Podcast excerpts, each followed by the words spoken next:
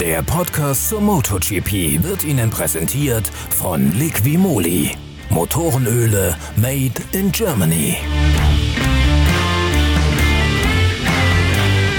Zum Abschluss der MotoGP-Saison betritt die Motorradsportszene noch einmal Neuland. Zum allerersten Mal bestreitet man einen Grand Prix auf der Rennstrecke von Portimao an der portugiesischen Algarve-Küste. Und wenn ich sage, es ist Neuland, dann stimmt das nicht so ganz, denn es hat in dem Autodromo Internacional do Algarve bereits Test-Sessions gegeben für die MotoGP und im Jahre 2012 gab es dort auch bereits einmal einen Moto2-Test. Dort war unter anderem Tom Lüthi mit im Felde mit dabei. Jener Schweizer also, der an diesem Wochenende beim Team Liquimolli Intact GP seinen allerletzten Grand Prix für die Memminger Mannschaft bestreitet. Ähm, also es wird sicher spannend, eine neue Strecke kennenzulernen. Äh, da freue ich mich auf jeden Fall drauf. Ich bin zwar schon mal gefahren, aber das ist sehr lange her.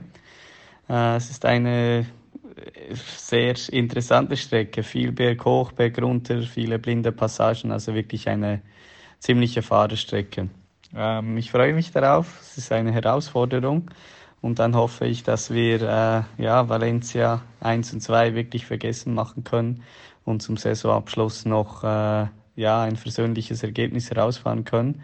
Uns nochmal steigen und einfach weiter nach vorne kommen. Die Berg- und Talbahn in der Nähe von Faro befindet sich im Hinterland an der Algarve-Küste, unweit von Portimao. Im Jahre 2008 war die Superbike-Weltmeisterschaft jene Klasse, die diese Strecke entweiht hat. Insgesamt ist Portimao 4,6 Kilometer lang und umfasst 15 Kurven. Neunmal geht's rechts, sechsmal links herum. Der besondere Reiz der Rennstrecke ist zum einen der ziemlich unebene Asphalt und zum anderen die vielen Steigungen und Gefälle, die die diese Hochgeschwindigkeitsachterbahn in eine Hügellandschaft hineinwachsen lässt. Die Start- und Zielgerade ist 969 Meter lang, das heißt, da rauscht man auf jeden Fall bis in den Begrenzer hinein, egal in welcher Klasse man unterwegs ist. Und dann gibt es eine atemberaubende Abfahrt, ein Gefälle in die erste Kurve hinein. Das Debüt von Portimao zum Saisonfinale der Corona-Rumpfsaison ist noch einmal etwas ganz, ganz Besonderes. Auch für Marcel Schrötter, vielleicht sogar gerade für den 27 20-jährigen Bayern, denn der hat am vergangenen Wochenende bei Valencia 2 zum ersten Mal wieder zeigen können, dass er eben doch in die Weltspitze mit hineingehört. Marcel Schröter hat sich damit auf Platz 9 in der Moto 2 Weltmeisterschaft nach vorne arbeiten können. Er hat jetzt 77 Punkte und entsprechend frohen Mutes kommt Marcel Schröter auch zum Finale nach Portimao.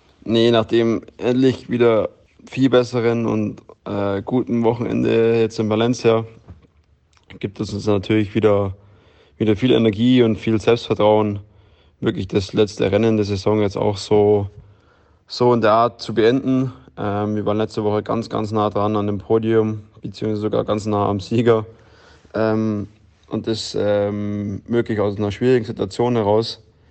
Und äh, das versuchen wir jetzt einfach mitzunehmen, dass man in das neue Wochenende. Es wird ein komplett anderes Wochenende. Äh, ich kenne die Strecke nicht. Ich denke, ein paar Fahrer aus der Klasse kennen die, einfach durch spanische Meisterschaft und so weiter.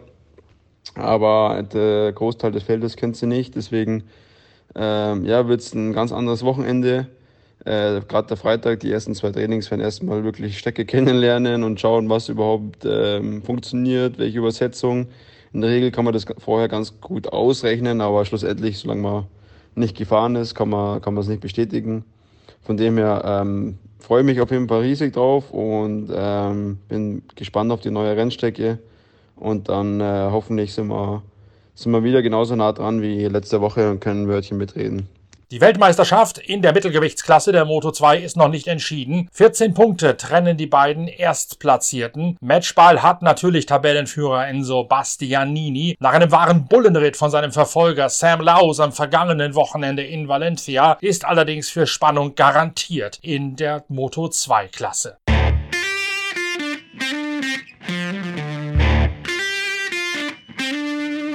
Ganz anders dagegen in der MotoGP-Kategorie. Dort ist vor allen Dingen der Kampf um den Rookie of the Year, also den besten Frischling, wohl das, auf das man noch achten sollte. Der große Titel ist ja vergeben an Juan Mir aus dem Suzuki-Lager. Und auch in der Rookie of the Year-Wertung fehlt einer der Hauptdarsteller. Iker Lecuona aus dem Tech 3 KTM-Team hatte ohnehin schon 40 Punkte Rückstand, bevor es nach Valencia ging. Und dann hat er sich Corona eingefangen. Deswegen sind es jetzt nur noch Brad Binder oder Alex Marquez aus dem Honda-Lager die um den Titel des besten Neueinsteigers kämpfen können. Favorit ist ganz klar Brad Binder, der Südafrikaner aus dem KTM-Lager. Nicht nur deswegen, weil er in Brünn dieses Jahr gewonnen hat. Alex Marquez hat in Valencia Boden eingebüßt auf Brad Binder, vor allen Dingen beim zweiten Aufgalopp in Valencia, wo ihm kurioserweise die Handgelenke eingeschlafen sind während des Fahrens und wo er deswegen nicht das Tempo hat mitgehen können von den Spitzenleuten vor ihm.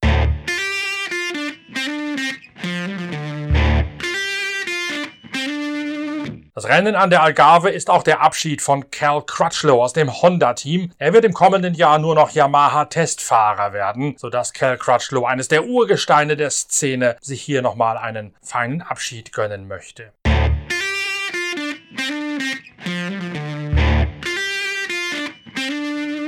Ducati wartet immer noch auf den ersten Sieg mit dem Pramac-Team in diesem Jahr in der MotoGP. Am vergangenen Wochenende wäre es fast soweit gewesen. Da hat Jack Miller bis zur letzten Runde um den Sieg kämpfen können. Der ehemalige Motocross-Fahrer sollte sich auf der Rennstrecke von Portimao besonders wohlfühlen. Er gilt zum erweiterten Favoritenkreis dazuzuzählen.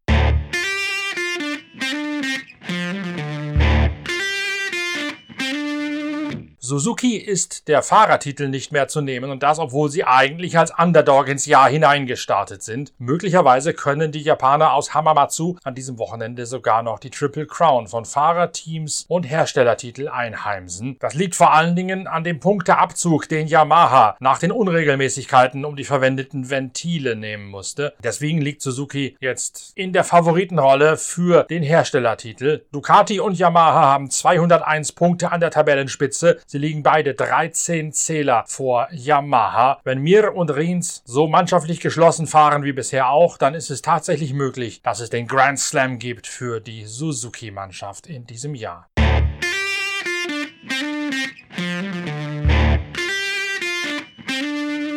Für Paul Espargaro geht es noch einmal darum, seinen Ruf aufrecht zu erhalten. Sowohl Miguel Oliveira als auch Brad Binder haben für das KTM-Werksteam in diesem Jahr Siege einheimsen können. Espargaro dagegen nicht. Er hat zwar einige Male auf dem Treppchen gestanden, aber er verabschiedet sich in diesem Jahr von der KTM-Mannschaft und es gab immer wieder Ärger um sein ausuferndes Temperament, teilweise auch um fragwürdigen Umgang mit Aussagen, die er selbst gemacht hat. Und jetzt braucht er nochmal einen Abschied nach Maß, um sich nicht zu sehr hinter Brad Binder und Miguel Oliveira in den eigenen Schatten zu stellen.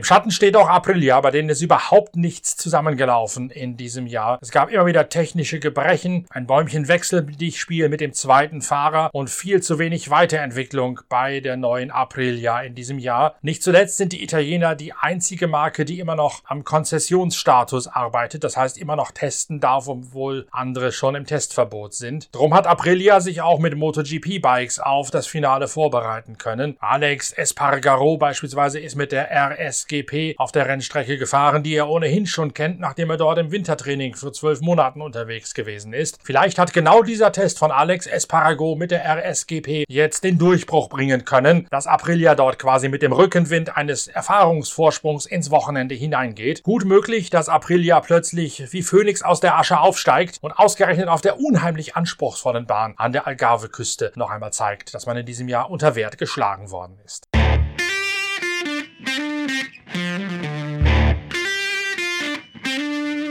Wir beschäftigen uns am Montag kommender Woche mit allem, was wichtig ist vom MotoGP-Finale und der Moto2 WM-Entscheidung Al an der Algarve-Küste. Bis dahin schaut vielleicht auch mal rein auf die Internetseite pitwalk.de, wo wir den großen Preis von Macau für Autos live streamen werden mit deutschem Kommentar. Spätestens hören wir uns aber am Montag wieder mit der nächsten Folge von Wheelie, eurem Podcast zur MotoGP. Bis dahin tschüss, danke fürs Reinklicken, euer Norbert Okenga. Der Podcast zur MotoGP wurde Ihnen präsentiert von Liqui Moly. Motorenöle made in Germany.